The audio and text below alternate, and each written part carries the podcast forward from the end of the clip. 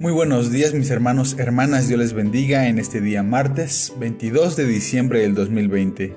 Dios sea con ustedes y con su familia, esperando se encuentren muy bien todos, y aquellos que se encuentran enfermos con malestares, problemas económicos, sociales, problemas emocionales, espirituales.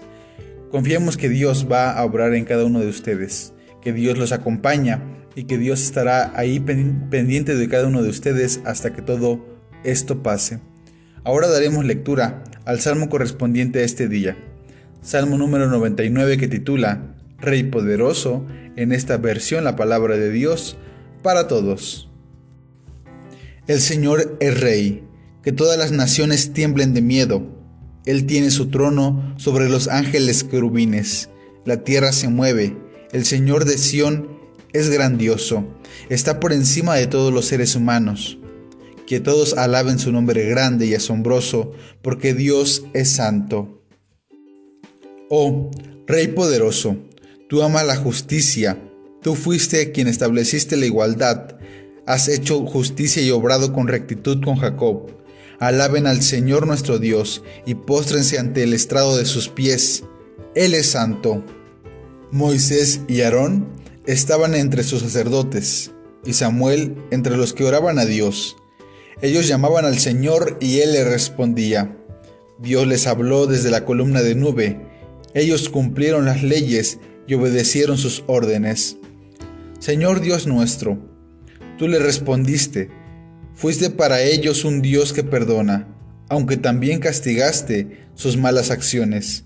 Alaben al Señor nuestro Dios, póstrense ante su santo monte, porque el Señor nuestro Dios es santo.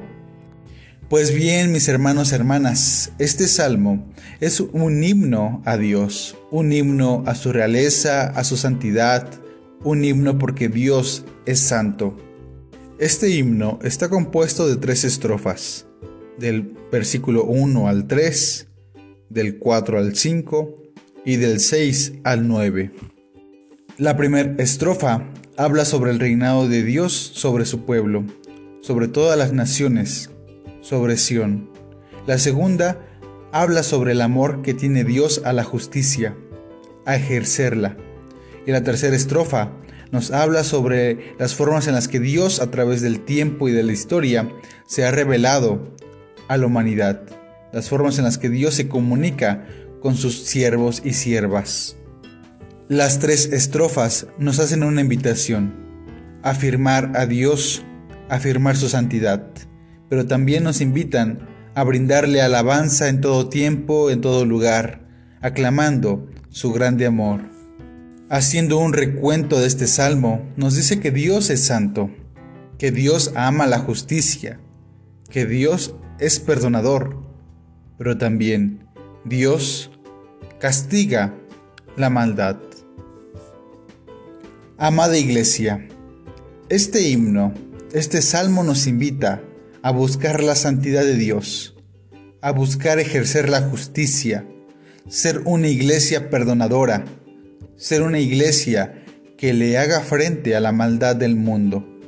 Es por eso que la iglesia, en búsqueda de esta santidad, no debe de huir del mundo, sino debe quedarse para hacerle frente, debe de confrontar la maldad, la injusticia, la persecución, la iglesia en todo momento debe de actuar como actúa el Señor, como nos ha enseñado no solamente Dios a través de su historia, sino también la participación de bondad, de misericordia y gracia que nos comparte Jesucristo.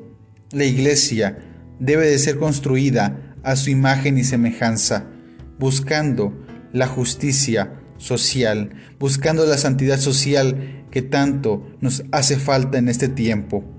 Es por eso que la santidad es el compromiso con el mundo, con el necesitado, con aquel, con aquella que, necesita escuchar buena noticia, que necesita escuchar palabra de esperanza.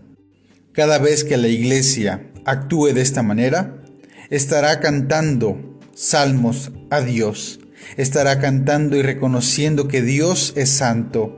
Por lo tanto, la iglesia también está en camino de santidad. en el nombre de Dios, que todo lo que hagamos sea para santificar el nombre de nuestro Creador. Que el mundo y nuestros pueblos sean transformados por el amor, la santidad, la justicia, el perdón de Dios. Dios les bendiga mis amados hermanos, Dios sea con ustedes. Bendiciones.